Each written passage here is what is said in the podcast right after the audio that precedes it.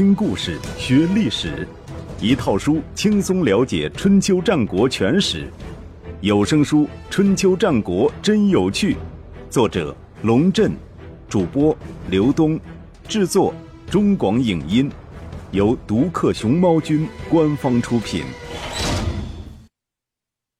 第一百六十四集：杨虎乱鲁，诸侯权力逐渐下降。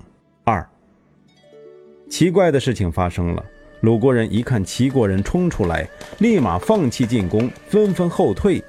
冉猛自然又是跑在最前面。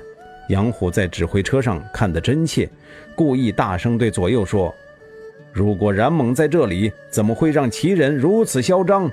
冉猛听到了，如同打了鸡血一般，突然雄起，调转车头就向齐军冲去。眼看就要冲到齐军阵前，冉猛回头一看，哎呀，原来只有他一个人在冲锋，其余的人都在看热闹呢。要说冉猛的演技，那真不是盖的，当场大叫一声，装作跌倒在车上不省人事，一只手暗中猛拉车夫的袖子，车夫会意，将手中的缰绳一抖，战车在齐军阵前画了一道美丽的弧线，又跑回去了。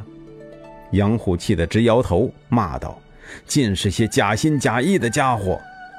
这句话的原文是“尽客气也”，这也是“客气”一词最原始的意义。当我们说“您太客气了”的时候，也许不曾想到，在古代那就是您太假惺惺了。杨虎一计两度侵略齐国，自然是为了讨好晋国。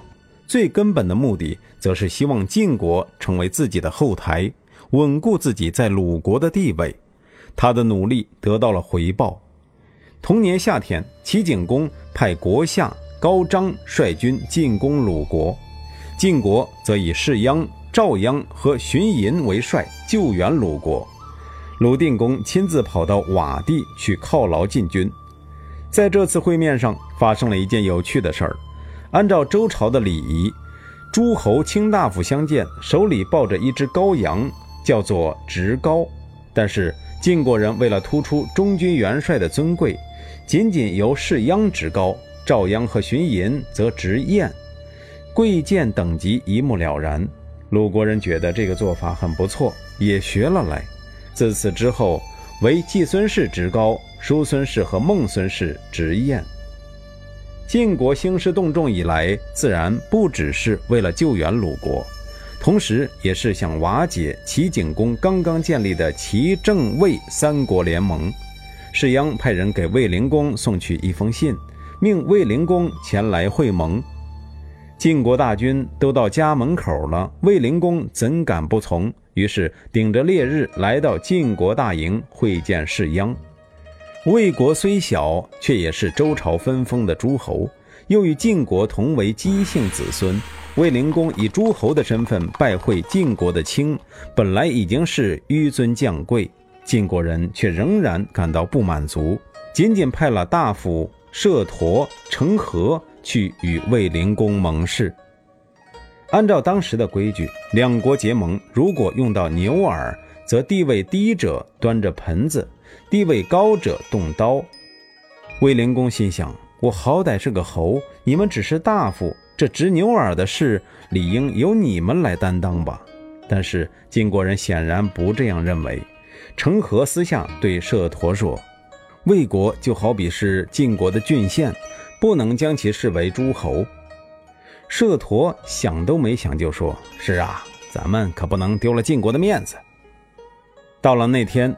将要歃血为盟，舍陀突然抓住卫灵公的双手，强迫这老头去端盆子。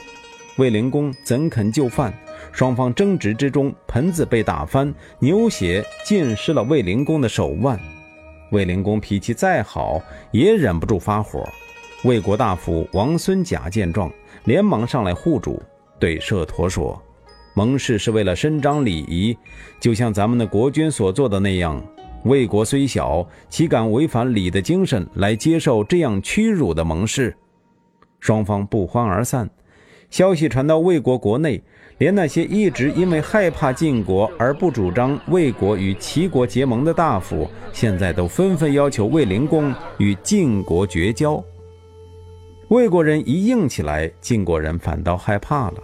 士鞅马上派人去地丘，要求重新与魏国结盟，但是已经晚了。魏国现在上下一心，很干脆地拒绝了晋国的要求。同年秋天，晋国出兵入侵。郑魏二国，杨虎再一次听从晋国的号召，派兵入侵魏国。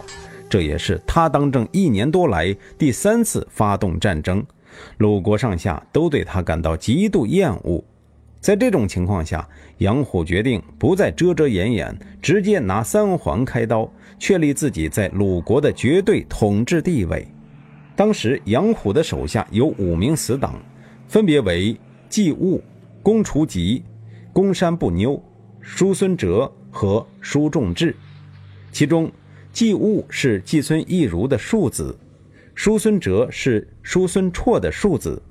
杨虎的如意算盘是，用季物取代季孙思，叔孙哲取代叔孙周仇，他本人则取代仲孙何忌，将三环全部置于自己的控制之下。同年十月。杨虎邀请季孙思到曲阜东门外的普普赴宴，准备在席中刺杀季孙思，同时命令属下的战车部队进入一级戒备，打算在刺杀了季孙思之后大举进攻叔孙孟二将。杨虎的异动引起了公敛处父的警惕，他对仲孙何忌说：“我发现季氏的战车部队正在集合，不知道是为了什么。”仲孙何忌还蒙在鼓里说：“我没有发现这事儿啊，你不要乱讲。”公廉出父说：“如果季氏有乱，您也必定受到影响，请早做准备。”于是暗中命令孟氏族兵戒备。十月二日，杨虎提前抵达普普，季孙思从家里出发，为他驾车的是杨虎的亲信林楚。前后左右有数百名全副武装的武士，还有杨虎的弟弟杨岳殿后。这不是护送季孙思赴宴，而是押送季孙思去刑场。季孙思再迟钝，也知道事情不对了。他看看前面，东门已经遥遥在望；看看后面，杨岳正板着一副脸，警惕地戒备着四周。季孙思做了一个深呼吸。突然对林楚说：“你的祖先世代都是我们季家的良臣，我希望你也能跟他们一样。”林楚肩头一震，回答说：“您对我说这话已经晚了。杨虎把持国政，鲁国人都听命于他，顺之者昌，逆之者亡。就算我能够为您而死，恐怕也挽救不了您。”季孙思说。哪里晚了？你能将我载到孟家吗？林楚说：“我倒是不怕死，只怕您就算到了孟家，也难免一死。”季孙思说：“去吧。”林楚微微点头道：“您扶稳了。”当时仲孙合计碰巧挑选了三百名精壮奴隶，在自家门外修房子。林楚驾车经过孟家门口，忽然扬鞭策马冲向孟家。这一变故来得太突然，等杨岳反应过来，张弓去射时，马车已经冲进了孟家的大门。孟家的奴隶早有准备，季孙思的马车刚过孟家大门，他们便一拥而上，将大门牢牢关上。杨岳赶到门口，大呼开门，一支箭从门楼上射来。正中其咽喉。杨虎得到消息，连忙赶到公宫，将鲁定公与正在上朝的叔孙周仇绑架，然后讨伐仲孙何忌。危急时刻，公敛处父带兵从曲阜的北门进入，突入杨虎阵中，将其部队击破。一场蓄谋已久的政变，因为季孙思的急中生智和孟氏的早有准备。就这样土崩瓦解，杨虎脱下盔甲，跑到宫宫中取出于凡宝玉和祖传的大弓，带着少数亲信趁乱逃出曲阜。天黑下来后，杨虎停下脚步，命令随从埋锅造饭。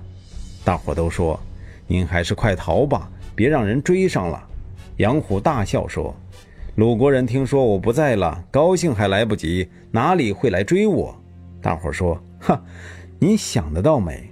那公脸处妇可不是吃素的。”杨虎说：“没事儿，吃饱了再赶路。”果然，听到杨虎遁逃的消息，曲阜城内一片欢呼，家家户户都张灯结彩庆贺。只有公脸处妇向仲孙何忌请求追击。仲孙何忌轻轻地说了一句：“这个人走了便好，何必去追？”拒绝了公脸处妇的请求。杨虎逃到了自己的领地阳关。公元前五零一年夏天，杨虎派人将自己从宫中盗走的宝玉和大弓归还给宫室。春秋记载：“得宝玉，大功。”左丘明解释。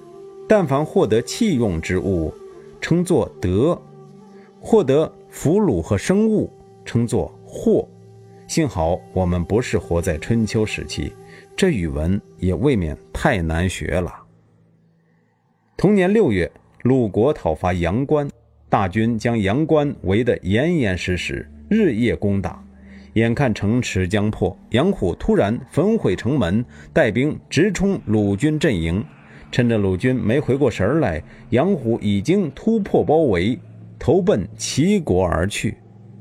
他见到齐景公，便说：“请给我一支部队，再给我三次进攻的机会，我就帮您拿下鲁国。”别人说这样的话，齐景公会认为是吹牛；但杨虎这样说，他认为是完全可能的。盘算了一番之后，他决定答应杨虎的请求。当时老臣鲍国已经九十多岁，对齐景公说：“杨虎受恩于季氏，却想杀死季孙思，现在又拿着不利于鲁国的计划来讨好您，这样的人您也敢相信？对于他来说，道义不过是空话，利益才是一切。他既然敢颠覆鲁国，便也敢颠覆齐国。鲁国人正因为除掉他而额首称庆。”您却要收留他，就不怕他祸害您？齐景公听了鲍国的话，下令将杨虎囚禁起来，安排他到齐国东部去居住。杨虎心想，齐国东部乃东夷聚居之地，临近大海，想逃也逃不了啊。于是装作欢天喜地的样子，对看守说：“太好了，我求之不得，正想去东方养老呢。”看守将这事儿向上汇报，齐景公一听，心里便犯了一个嘀咕：这小子不会有什么阴谋吧？于是又改变主意，让他居住在西部某地。杨虎在那里住了两个月，瞅准了一个机会，将自己藏在装满衣物的车里，逃到了宋国，又从宋国辗转逃到晋国，投奔了赵鞅。据《韩非子》记载。赵鞅对这位叛逆之臣颇为重视，亲自将其迎至府内，让他当了自己的首席家臣。左右对此不理解，问道：“这个人是为窃国大盗，您为什么要如此厚待他？”“没错呀。”赵鞅说，“这个人最善于窃取权力，可我最善于巩固权力，他能把我怎么样呢？”果然，在赵鞅的领导下。杨虎不敢胡作非为，老老实实为赵氏家族服务。后来赵氏家族日益强大，成为三家分晋中的一家，杨虎功不可没。如此看来，杨虎就是孙悟空，赵鞅则是会念紧箍咒的唐僧。这样说不知道合不合适？关于杨虎，《论语》里还记载了他和孔夫子的一段往事。杨虎当政的时候，听说孔丘很有学问，就很想见见他。孔丘却摆起了知识分子的臭架子，认为杨虎以下欺上，不是好人，因此拒而不见。杨虎也不生气，派人给孔丘送去一块猪肉。孔丘正好不在，家里人便将猪肉收下。孔丘回来之后，见到那块猪肉，嘴里流着口水，心里非常高兴。得知是杨虎送的，不由得又感到惭愧，于是前往杨虎家拜谢。正好在路上遇到了杨虎，杨虎摆出一副很亲切的样子：“哎呦，你就是孔丘啊！快过来，快过来，我想向你请教几个问题。”知识分子最顶不住这种攻势了。孔丘跑过去，站在杨虎面前。杨虎说：“空有一身本领，却不为国家服务，称得上人吗？”孔丘摇摇头。杨虎又问：“胸怀大志，想做一番事业，却不知道把握机会，称得上志吗？”孔丘又摇摇头。杨虎拍拍孔丘的肩膀说：“老弟。”日月如梭逝去，年岁不等人呐。孔丘恭恭敬敬地说：“您批评的对，我明天就到府上来上班。”据说孔夫子后来说过一句很有名的话：“逝者如斯乎，不舍昼夜。”可能就是得自养虎的启发。